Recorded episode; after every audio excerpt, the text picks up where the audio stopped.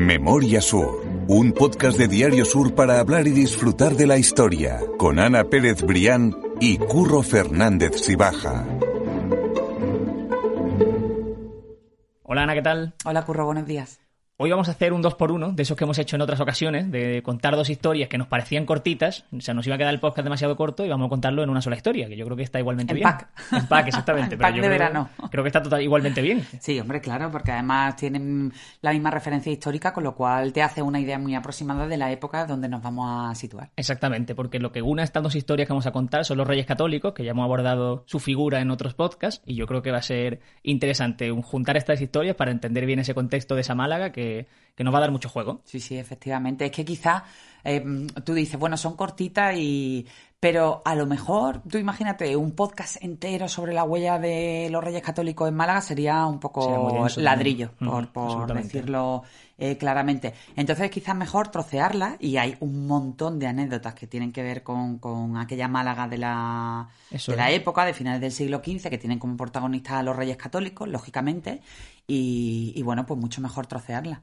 Y así hacemos un podcast fresquito porque, uff, Dios mío, con estos calores No, no, no, esta no, semana- no- no apetecen densidades históricas tampoco. Esta semana está siendo, está siendo dura, pero mira, yo creo que ahora es buen momento también para ponerse los auriculares, escucharlo en la playa o paseando. Sí, sí, yo el otro día lo decía en Twitter, eso. digo, bueno, quizá uno de los mejores antídotos en la playa, en la piscina o dándote un paseo.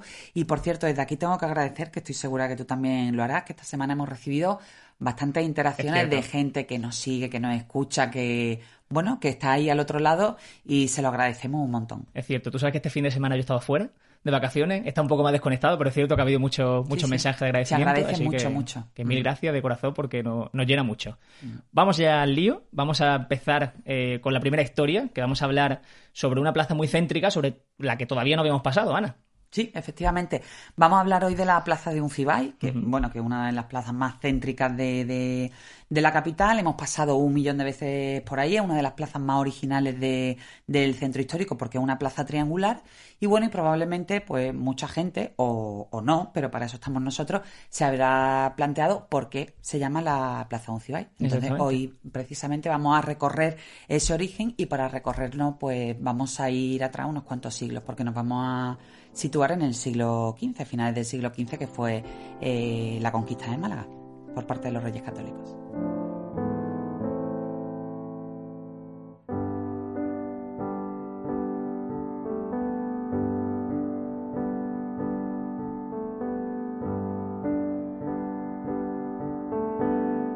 En esta historia voy a disfrutar mucho, porque aquí se juntan dos de mis eh, tipos de podcast favoritos, que son cuando hablamos de un personaje concreto y cuando hablamos de una localización de Málaga. O sea, vamos a hablar de la Plaza Uncibay como localización y de quién fue esa persona, quién fue eh, Fernando de Uncibay, si no me equivoco, ¿verdad? Sí, efectivamente. Nuestro protagonista hoy eh, se llama, bueno, de- dependiendo de la genealogía que consultes, eh, se llama Fernando de Anuncibay, Anuncibay con, con la C con celdilla o Uncibay. Ujú. ya como ha pasado a nuestros días. Bueno, pues este hombre que le da que le da nombre a la plaza era un capitán de origen noble que nació en Vizcaya, de origen vasco, que se embarcó en bueno en la, en la cruzada de los Reyes Católicos por la conquista por la conquista de, de- de- la península eh, frente a la dominación musulmana. En el caso concreto de Málaga tuvo un papel más o menos relevante. Bueno y y en el caso de Fernando de Uncibay ocurre como ocurría con muchísimos nobles que se embarcaron, que eh, hipotecaron sus bienes e incluso sus vidas por ayudar a, a Isabel de, Castilla y a Fernando de Aragón. Y bueno, y como contrapartida, como premio a esa, a esa lealtad en ocasiones que se llevaba hasta las últimas consecuencias, bueno, pues los reyes católicos, a medida que iban conquistando tierras, pues las iban depositando en manos de esas personas que habían eh, colaborado con la, con la conquista de Málaga. Y precisamente en ese, en ese gesto, en ese regalo, se enmarca la llegada de Fernando de Uncibay a Málaga. Exactamente, Al, al porque- otro lado del mapa, pues él comienza pues otro tipo de, de vida, de la gesta militar a la, a la vida como, como regidor en Málaga. Él había perdido, además, lo- los reyes católicos se encontraban especialmente en deuda con él porque él durante esa, du- durante esa cruzada, durante esa gesta, perdió una de sus naves más importantes y bueno, entonces los reyes católicos ya no solo como, como modo de premiar su lealtad, sino como, como pago a esa pérdida económica tan enorme Claro. que había tenido el noble en, en ayudarlos, ¿no? Claro, el resumen es ese, que Fernando de Uncibay no tiene ninguna vinculación con ninguna, Málaga. Ninguna, Igual que otros muchísimos que llegaron. ¿no? Hay, no, muchos de origen vasco y bueno, y la mayoría de ellos no tuvieron absolutamente ninguna vinculación con Málaga más allá de que tomaron parte de una u otra manera, algunos ni siquiera eso, eh, la conquista de Málaga y, y bueno, y aquí se quedaron. Absolutamente, así es. Y, seguro que aquí es donde empezaron ya toda esa familia, ese árbol genealógico que veremos ahora que la familia Oncibay eh, fue continuando en Málaga por los siglos. Exactamente, eso es. Y tú decías que a, consecuencia de haber perdido una de sus principales embarcaciones, o la principal, eh, los reyes católicos eh, quisieron compensarle por esa pérdida y le entregaron unas tierras aquí en Málaga, que en concreto fueron unas tierras en Bezmiliana. Sí, efectivamente, las primeras tierras que los reyes católicos le dieron a Fernando de Uncibay en pago a sus servicios están en el Rincón de la Victoria, en, Bezmiliana, y em, al objeto, bueno, la forma de funcionar de los reyes católicos era siempre la misma. Ellos entregaban a sus nobles, a sus colaboradores más estrechos, eh, tierras ya conquistadas para que éstas, paulatinamente, fueran repobladas por población cristiana. Eso es. El objetivo siempre era, digamos, pues que la población cristiana fuese. Sí, un poco, eh, claro, recuperar, esa España musulmana. Claro, justo recuperar el pulso cristiano, pues desde todo, desde todos los puntos de vista, ¿no? Entonces las repoblaciones fueron muy famosas en la época y fueron la, herramienta principal que tuvieron los reyes católicos para, para, para ganar no solo en lo militar, sino, sino en lo, en lo social, En lo urbano, en lo ciudadano, sí, sí, justo, y en lo social. Esa, ese pago siempre se hacía del mismo modo, que eran unas tierras que se entregaban para toda la vida de, su dueño primitivo, en este caso Fernando Uncibay, y también para la segunda generación, ¿verdad? Para los hijos de Fernando sí, por dos vidas, por dos vidas. En el caso de, Fernando de Uncibay encontré un estudio eh, que, publicó el doctor David Cuevas Góngora en la Universidad de Málaga en el año 2010, y entonces se dice específicamente, dice que los reyes católicos le hicieron merced de dicha alcaldía, la alcaldía de Emiliana, en 1496, unos años después de la toma de Málaga, y sería confirmada el 12 de septiembre de 1497 por los días de su vida y otras dos vidas más que él señalase en su testamento o documento. Efectivamente, los cargos eran vitalicios. Bueno, por supuesto, mm, no creo que, mm, eh, eh, en esa época no se discutía nada. Era cargos vitalicios, nada tiene que ver con, con la situación que vivimos hoy. Y entonces, no solo él eh, ostentaba el cargo hasta su muerte, sino que también tenía la potestad de decidir quién heredaría ese cargo que normalmente eran los, descendientes directos, los hijos en este caso. Exactamente. Tú decías eso, que fue alcaide de Bezmiliana, pero la vida política de Fernando Uncibay no continuó, no acabó ahí, en Bezmiliana, sino que dio incluso un paso a, Málaga. Sí, efectivamente. El privilegio concreto de Rincón de la Victoria, él después lo dejó en manos, a su muerte que murió en 1518, lo dejó en manos de sus hijos, de Martín y de Íñigo, pero su influencia no solo tuvo lugar en esa parte de, la provincia, en esa parte oriental, también tuvo en la, en la, en la capital, también fue alcaide y, y bueno, de, eh, de, hecho fue nombrado regidor en, en el año 1493, regidor de Málaga, bajo las mismas condiciones que los reyes católicos le habían, le habían cedido en Benviliana. Hay que tener en cuenta, y y esto es, yo creo que es un tema que también hemos abordado en este podcast, incluso hemos dado la pincelada al principio, que normalmente este tipo de concesiones de, las regidurías eh, no tenían mucho que ver con la, con la administración real de las ciudades. Eran más bien un instrumento de ascenso social y de consolidación de una familia que llegaba de fuera y que, bueno, pues que gracias a ese privilegio eh, unilateral de los reyes católicos, bueno, pues conseguían aquí eh, hacer su fortuna y escalar en la en, el estrato social, ¿no? Ese fue el caso de, Fernando de Uncibay y ese fue el caso de muchos otros regidores que vinieron, que vinieron después. Eso es claro, porque tenemos que entender que los reyes católicos, a medida que fueron conquistando ciudades, sobre todo en la parte sur de España, lo que querían era construir nuevas ciudades, es decir, conseguir a gente de confianza, y ir colocándola a los distintos municipios para crear esa nueva, esa nueva España que querían los reyes católicos. Efectivamente, y, esa, y, y ese control de las ciudades no tenía nada que ver con un poco con, con, ese objetivo eh, en favor del ciudadano con el que se gobierna hoy la ciudad desde, hace, desde hace un siglo sino que, bueno, como, como te digo, era un instrumento más para, para escalar en la, en la pirámide social. Ahí me surge una duda, que esto no, no lo sé seguro, no sé si tú, si tú lo sabrás. Dices que eh, Fernando Duncibay fue regidor de Málaga, creo que dice en el, alcalde, en el año 1493, exactamente, entonces doy por hecho que, podemos quizás decir que es el primer alcalde de Málaga, ¿no? O el primer regidor No sé si existiría ese puesto antes como tal. Bueno, los reyes católicos conquistaron Málaga en 1487. Eh, bueno, supongo que tendrían algún tipo de, regidor de confianza, sí, sí.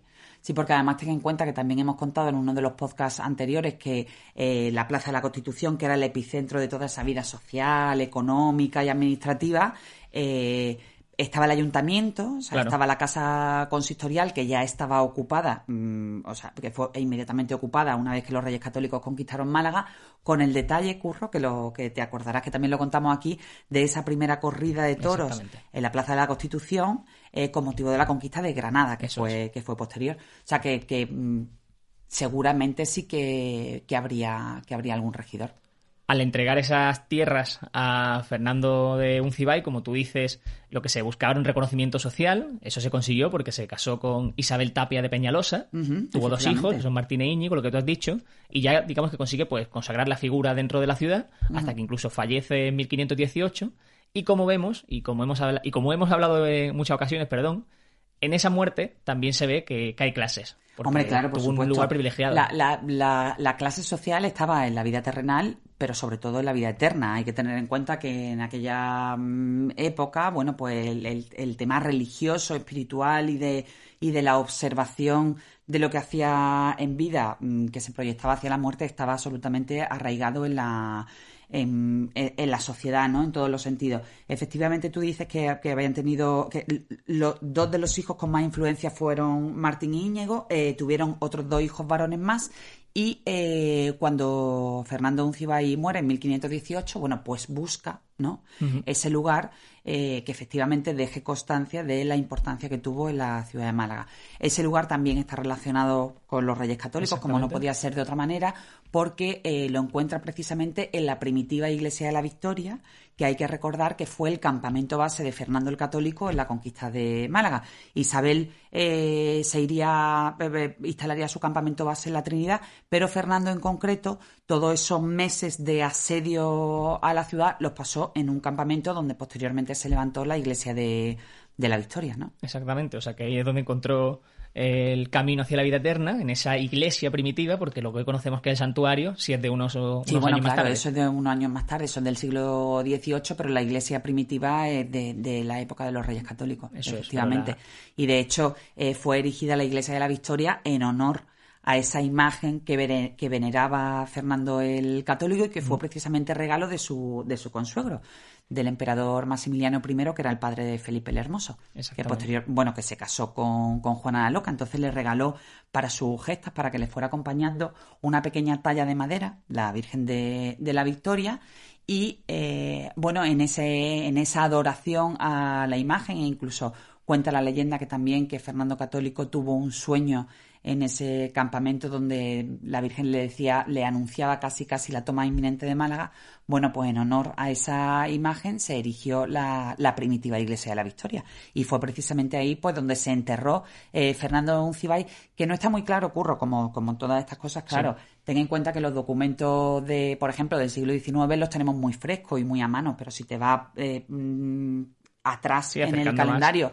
Si te vas al siglo XV, al siglo XVI, pues es bastante más complejo. Entonces, hay dudas sobre el lugar concreto donde reposan los restos de, este militar de origen vasco eh, y sobre todo también si está enterrado ahí. Pero parece ser bastante probable que sí que encontrara ese, ese acomodo para la vida eterna en la iglesia primitiva, Curro pues ya tenemos perfectamente claro quién fue Fernando Uncibay. Ya la próxima vez que la gente vaya a esa plaza va a tener... por supuesto, tiene que, tiene que decir, mm, venga, me, me, paro aquí un momento y cierro los ojos y pienso por qué se llama la... A mí particularmente es que me encanta eh, saber la historia de los sitios, ¿no? Es cierto, es cierto, así es. Así que ya la y además por esa parte del centro histórico donde puedes conocer absolutamente todo el origen de las calles, que también lo hemos hecho aquí, ¿no? No solo Calle Lario, sino todas las callejuelas que que la abrazan, pues eso, Alarcón Luján, eh, Alarcón Luján, Liborio García, Eduardo Strachan, te va un poquito más. Sí, la, Plaza de la Merced, que también la hemos comentado, la Plaza de la Merced también la hemos comentado, la Plaza de la Constitución. No sé, a mí me ha resultado delicioso hacer ese paseo por Málaga y,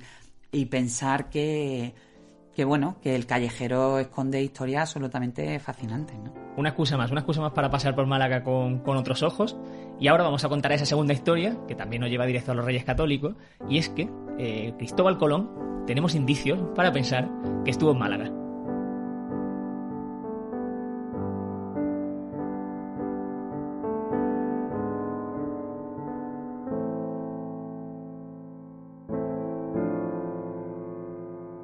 Y por supuesto esa historia de Cristóbal Colón en Málaga nos lleva también a los Reyes Católicos, porque lo que vino a hacer a Málaga fue una visita a los monarcas.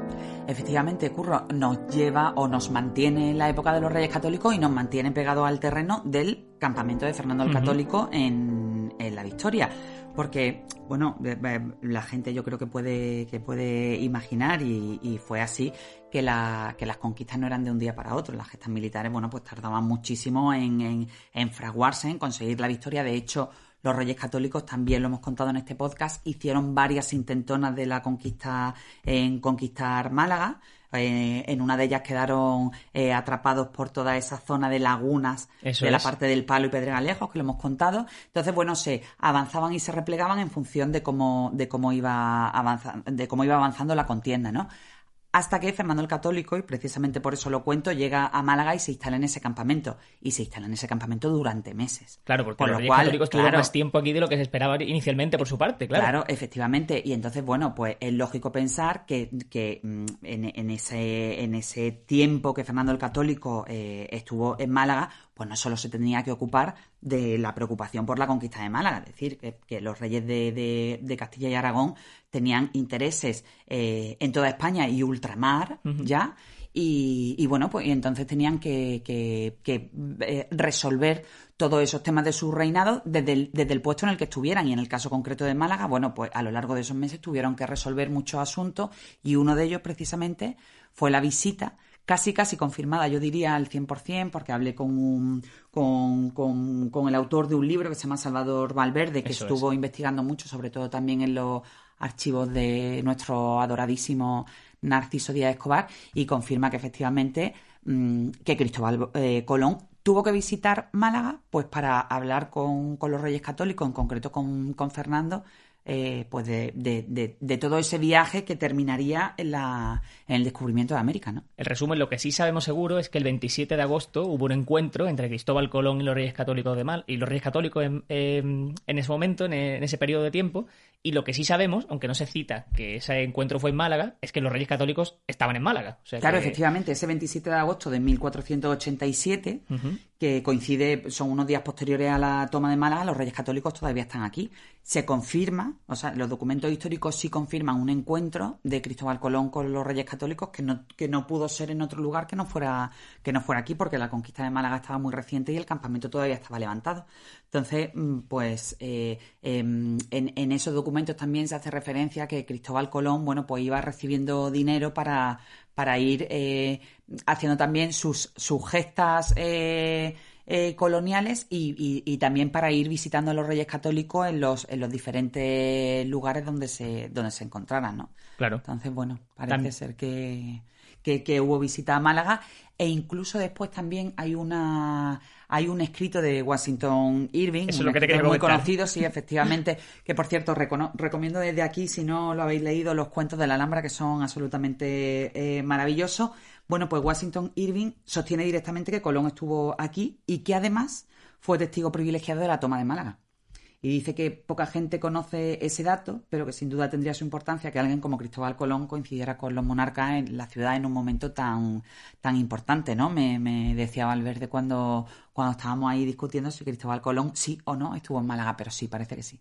Bueno, pues ya tenemos ese, ese indicio, ese vestigio muy claro de que hubo una visita de Cristóbal Colón a Málaga, en esa época en la que los reyes católicos se asentaron aquí, y del que también hemos contado más historia, como ese intento de atentado a los reyes católicos precisamente en Málaga. Sí, que también lo efectivamente, también, en contamos- el campamento. Eso en que el también lo contamos. Sí, y sí, que sí. vamos a dejar, como siempre, las notas del podcast. Ya sabe que la gente que esté viendo esto en el móvil solo tiene que bajar la pantalla, va a encontrar la referencia y podrá escuchar otros capítulos relacionados que seguro que le, que le interesarán y que le gustarán. Pues sí, la verdad es que es una historia fascinante la de los Reyes Católicos. Y la damos así en pildorita. eh, como es verano, vamos a hacerlo más cortito para, para no cansar. Exactamente, para que no seamos demasiado pesados. Quiero eh, también mencionar a Victoria Sotorrío, que ayer nos Ah, escribió sí. también por Instagram y que nos dejó luego unas palabras muy bonitas. O hablé con ella por, por Instagram, por mensaje, y me estuvo diciendo que le servimos de inspiración, que se ponía eh, a escucharnos, pues eso, para inspirarse, para coger ideas y, joder, eh, Pues mira, no sabía ese- que llegábamos a eso. o sea, Ese es el mejor regalo, Curro. Nos damos por más que satisfechos, de verdad, de, de llegar, de entretener, de servir de, bueno, eh, que, que, este podcast también, bueno, contribuya a esa didáctica imprescindible, ¿no? Que yo siempre, eh, cuando hay gente que me pregunta, bueno, pero ¿por qué te interesa tanto la historia? Primero porque me apasiona desde, desde siempre. Y después que también lo hemos comentado también muchísimas veces aquí, eh, yo creo que es el, el mejor antídoto contra bueno, contra un futuro incierto que mm, nos puede llegar a comer si no somos capaces de, de saber, de conocer y de amar la, la historia de Málaga, ¿no? Yo es que defiendo con capa y espada ante quien haga falta que necesitamos en la educación, sobre todo, eh, conocer la historia de Málaga. Si estamos viviendo en Málaga, pues tenemos que tener algún tipo de asignatura que, nos haga conocer la historia más local. Pues sí. Igual en cada ciudad, en cada. Sí, sí, hombre, no te digo ya en los colegios que se podría hacer a través de charlas didácticas, pero mm, indudablemente, por ejemplo, en grados como el de Geografía e Historia, pues la, la, la historia local tendría que ser una asignatura obligatoria, porque es que además de verdad que es que no es chauvinismo ni es. Eh, eh, no, no, no, es, es, que lo merece. a nosotros mismos. Lo merece es que tenemos una historia absolutamente luminosa. Entonces, cuando pensamos que Málaga nada más ha sido una ciudad que tendemos mucho también a castigarnos nosotros mismos, que nada más ha mirado al sol, a la playa y a, los chiringuitos. Pues, pues a mí siempre me gusta recordar que, que, en el siglo XIX, antes que el País Vasco o Cataluña, es que Málaga fue una potencia que, que lo hemos comentado en otros podcasts, industrial y textil. Y entonces eso se tiene que conocer. Claro porque eh, esa garantía de conocer el pasado pues nos protege de muchas cosas en el futuro. Y además, curro, que es divertido. a mí al menos me lo parece. me encanta. Nosotros estamos disfrutando y yo creo que se nota. Así que lo importante es que lo hagamos disfrutar también a la gente y que, que sigamos contándolo, pasándolo bien. Eso sí. Pues Ana, mil gracias. Nos escuchamos la semana que viene, que tenemos una historia que tengo muchas ganas de contar. Pues nada, la semana que viene nos escuchamos y recuerden, por la sombrita siempre. Memoria Sur es un podcast de Diario Sur. Escucha un nuevo episodio cada semana en iVoox, Spotify, Apple Podcast y consulta las referencias de este episodio en diariosur.es.